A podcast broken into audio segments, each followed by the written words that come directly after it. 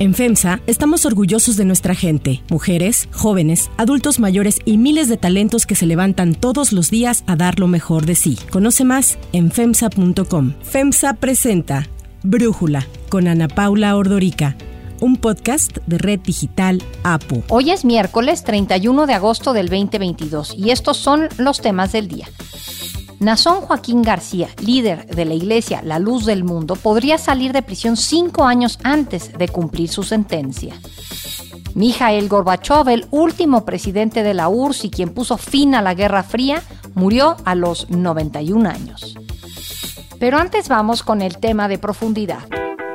Tengo el deber de decir lo que nos conviene para la seguridad pública es que la Guardia Nacional dependa de la Secretaría de Defensa. De esta manera, el presidente Andrés Manuel López Obrador confirmó que el primero de septiembre, cuando inicia el nuevo periodo ordinario de sesiones, enviará a la Cámara de Diputados su iniciativa preferente para que la Guardia Nacional dependa de la Secretaría de la Defensa Nacional. Para ello, no necesitará una reforma constitucional, sino que lo hará por medio de cambios a leyes secundarias. Yo no me puedo quedar con los brazos cruzados porque tengo una responsabilidad con el pueblo de México. Tengo la responsabilidad de garantizar que haya paz y que haya tranquilidad. Este periodo de sesiones va a estar eh, lleno de iniciativas presidenciales. Además del tema de seguridad, se va a discutir la reforma constitucional en materia electoral, la eliminación del horario de verano, entre otras propuestas. Ante esto, los diputados de oposición informaron que van a aplicar una moratoria constitucional. Así lo informó Marco Cortés, presidente nacional del PAN. Los grupos parlamentarios no aprobaremos cualquier iniciativa de reforma, adición o modificación a la Constitución para para hacer modificaciones constitucionales se necesita la aprobación de una mayoría calificada, es decir, dos terceras partes. Si están los 500 diputados, estamos hablando de 334 votos. Morena y sus aliados tienen 277. Pero la amenaza esta de la moratoria constitucional de los diputados no le importó mucho al actual gobierno, ya que aplicarán una de las opciones que tenían para que la Guardia Nacional pase a la Sedena, la iniciativa preferente. Este tipo de propuestas existen para agilizar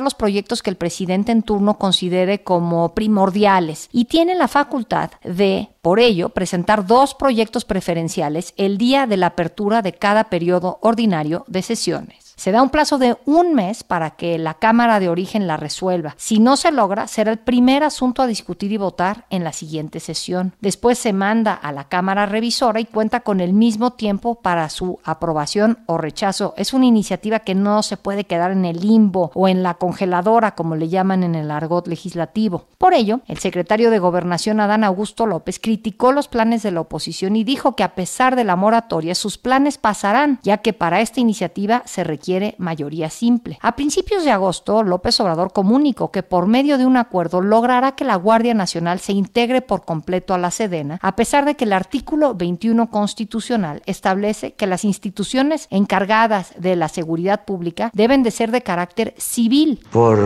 acuerdo de la presidencia, la Guardia Nacional completa ya pasa a la Secretaría de la Defensa.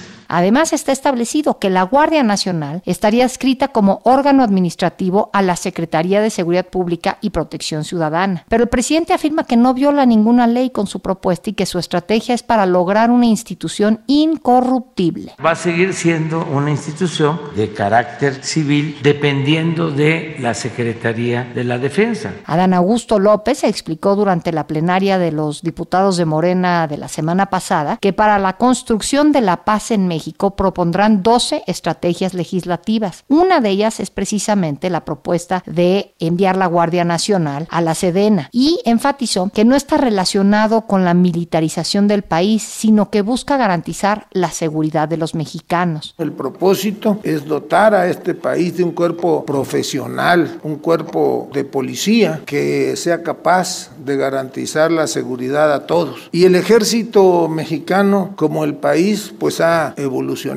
Ante la propuesta del presidente, la coalición opositora Va por México dijo estar preocupada porque la Guardia Nacional se quede sin personal e infraestructura ya que el 80% de los integrantes de la institución pertenecen al ejército y a la marina. Por el aumento de las Fuerzas Armadas en las calles, instituciones internacionales han levantado la voz en defensa de los derechos humanos. Ahí está el Comité de Desapariciones Forzadas de Naciones Unidas, que pidió al presidente López Obrador dejar de lado el enfoque de militarización para mejorar la seguridad. Además, recomendaron planificar una estrategia de retiro verificable, ordenado e inmediato de las instancias militares de las calles. Pero aún así, el presidente presumió ayer que los elementos de la Guardia Nacional van bien y han aumentado. La Guardia Nacional, 118 mil elementos capacitados, formados y esto es lo que queremos, porque no voy a quitar el dedo del renglón, que una vez que se concluya, porque va a aumentar a cerca de 150 mil elementos.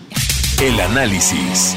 Para profundizar más en el tema, le agradezco a Santiago Corcuera, expresidente y exintegrante del Comité contra Desapariciones Forzadas de la ONU, especialista en temas de derechos humanos e integrante del colectivo Seguridad sin Guerra, platicar con nosotros. Santiago, ¿qué opinas de esta propuesta que quiere enviar el presidente al legislativo para pasar la Guardia Nacional a la Sedena? Bueno, pues como muy bien indicaste en tus comentarios, Ana Paula, la intención del presidente es realmente a través de un acto legislativo que no amerite una mayoría calificada por parte de las dos cámaras del Congreso de la Unión y además de la aprobación de la mayoría de las legislaturas de los estados, que es el requisito para una reforma constitucional, lo que pretende es brincarse la constitución y que a través de una ley ordinaria se viole el artículo 21 constitucional que tú con toda claridad describiste en, en tu comentario. Pues el artículo 21 claramente dice que la Guardia Nacional es una corporación de carácter civil y que debe de estar adscrita a la Secretaría de Seguridad y Protección Ciudadana y no, por lo tanto, a la Secretaría de la Defensa Nacional. Por lo tanto, si una ley ordinaria dice que la Guardia Nacional ya no va a estar adscrita a la Secretaría de Seguridad, sino que va a estar adscrita a la Secretaría de la Defensa Nacional, esto implica claramente una contradicción muy frontal al texto expreso de la Constitución. Y por lo mismo, la ley ordinaria, es decir, la ley que no requiere de una mayoría calificada, sería inconstitucional, porque por un lado el artículo 133 de la Constitución dice que las leyes del Congreso de la Unión deben de emanar de la Constitución. Y por otro lado hay un principio general que dice que una ley reglamentaria de la Constitución no puede contradecir a la Constitución. Y entonces esta ley ordinaria que pretende el presidente que sea aprobada por las cámaras de diputados y de senadores podría ser objeto de una acción de inconstitucionalidad que pudiera ser presentada por quienes tienen legitimidad para hacerlo, como por ejemplo las minorías de ambas cámaras legislativas federales en contra de esa aprobación que pretende el presidente mayoritear con los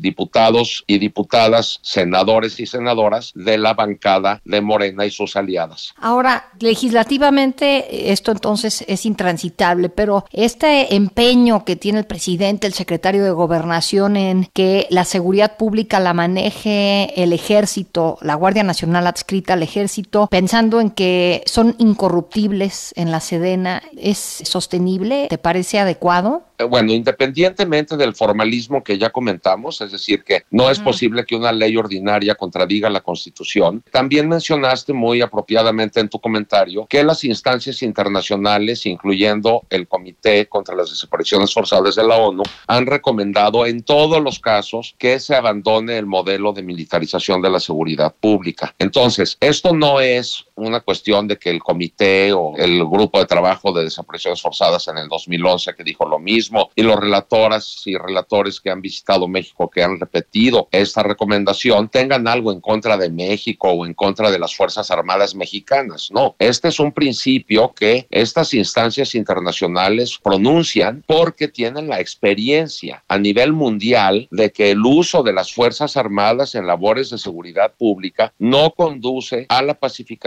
sino todo lo contrario, conduce a una espiral de violencia. Y esto no es una cuestión teórica, sino que está basada en evidencia empírica. Desde que en el 2006 el presidente Calderón tomó la pésima decisión de echar mano de las Fuerzas Armadas para labores de seguridad pública, pues vimos cómo se dispararon las muertes violentas, las desapariciones, el desplazamiento interno forzado, la tortura, etcétera. No es una cuestión de opinión, sino es una cuestión de verificación de datos duros y entender muy bien las causas. Claro, Calderón decía que la causa era el crimen organizado, esa será la causa material, pero la causa eficiente fue su propia decisión de echar mano de corporaciones militares para labores para las que no están entrenadas y que por lo tanto no usan los principios de uso legítimo de la fuerza, sino que usan las técnicas de combate, que es la misión propia de las Fuerzas Armadas, el combate. Y por combate se entiende la batalla en la que incurren ejércitos entre sí o el ejército formal, por ejemplo, del ejército mexicano contra un ejército, por ejemplo, invasor de alguna potencia extranjera o un ejército rebelde en un conflicto armado interno. Entonces, esa es la razón profunda que se debe de atender, no esta obstinación de mantener a las Fuerzas Armadas realizando estas labores. Recordarás, Ana Paula, que con la reforma constitucional mediante la cual se creó la Guardia Nacional, se introdujo un artículo transitorio en el decreto de reformas constitucionales que le permite al presidente de la República usar a las Fuerzas Armadas por un periodo de cinco años desde la reforma del 2019 en adelante. Entonces, ¿para qué se otorgó ese plazo en el artículo transitorio? Para que poco a poco las autoridades fueran adoptando las medidas de retiro paulatino de las Fuerzas Armadas a sus cuarteles en tanto se conformaba una Guardia Nacional de carácter civil.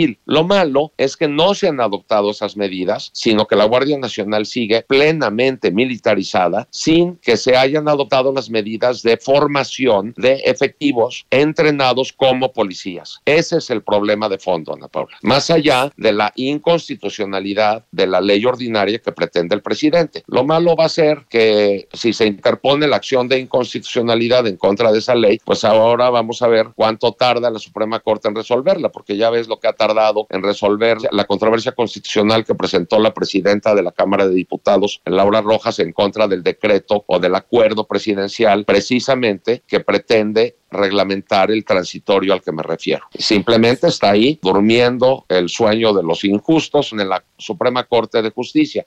El presidente de la Corte dice que no se ha resuelto y que él no la puede agendar o no puede listar el asunto porque no hay proyecto. Pero lo malo es que la ministra instructora o la ministra ponente pues no presenta el proyecto. Esta acción de inconstitucionalidad que pudiera presentarse en contra de la ley que lograra ser aprobada, contraria a la Constitución, pues pudiera ahí pasar mucho tiempo y que entre tanto se estuviera aplicando una ley claramente inconstitucional. La congeladora, pero en la versión de la Suprema Corte. Santiago Corcuera, muchísimas gracias por darnos tu análisis y por platicar con nosotros. Al contrario, Ana Paula, te mando un abrazo.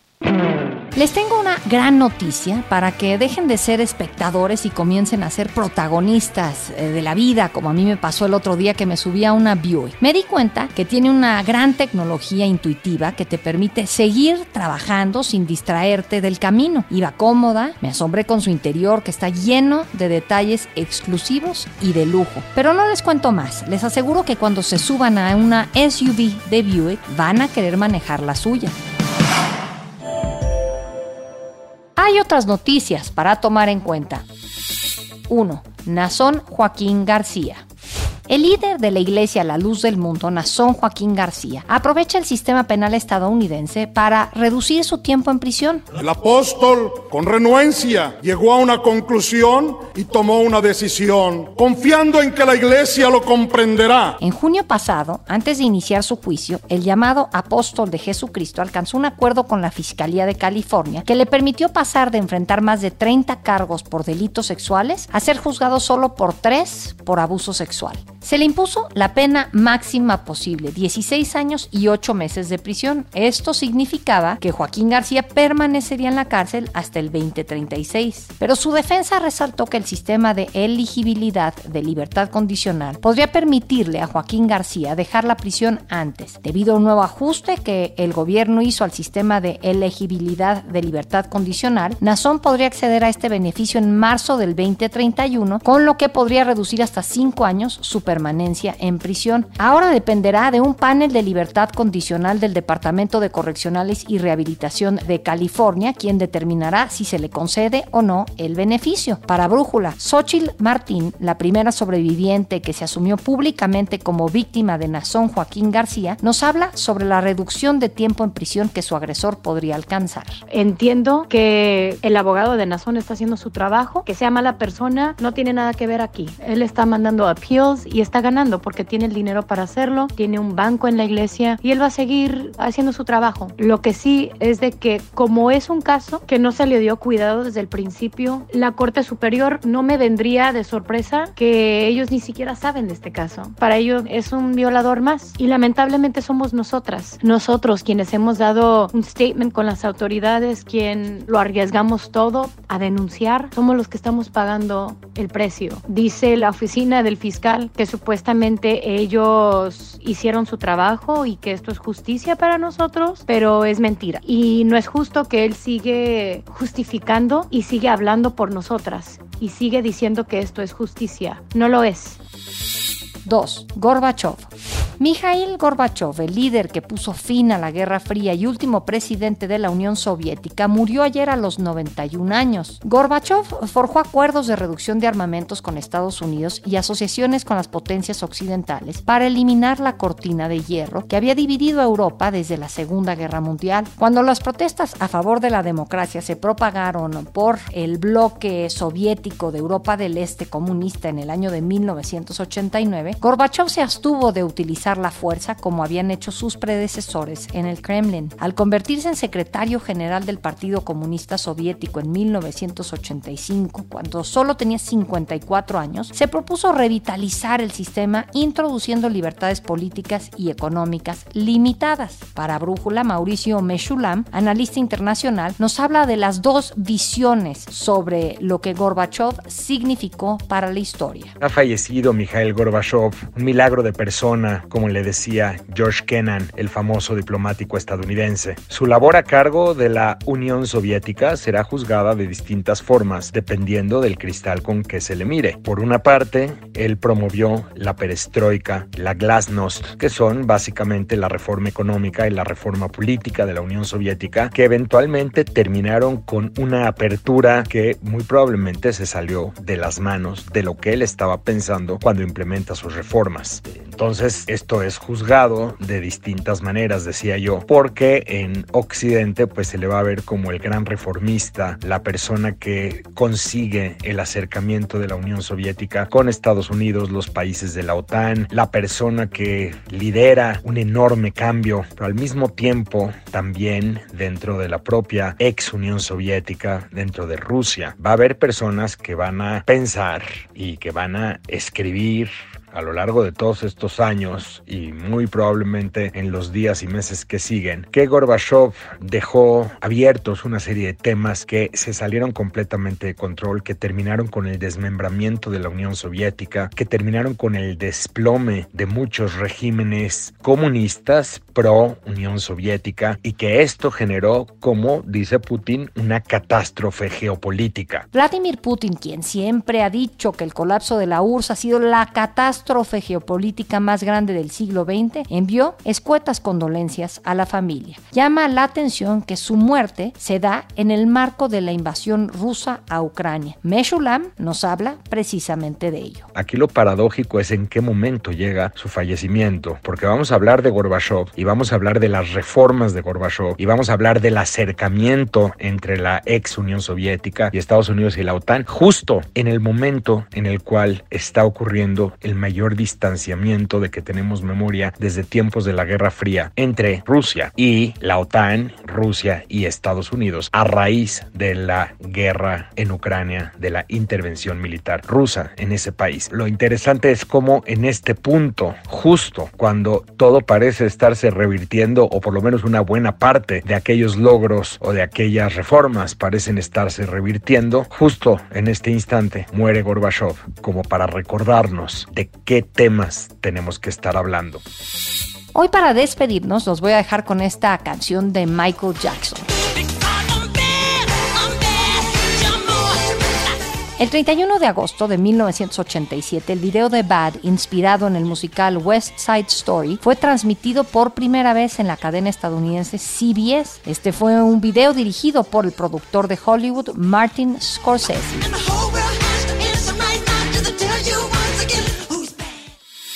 Yo soy Ana Paula Ordorica. Brújula lo produce Batseba Feitelson. En la redacción, Airam Narváez. En la coordinación y redacción, Christopher Chimal. Y en la edición, Cristian Soriano. Los esperamos mañana con la información más importante del día.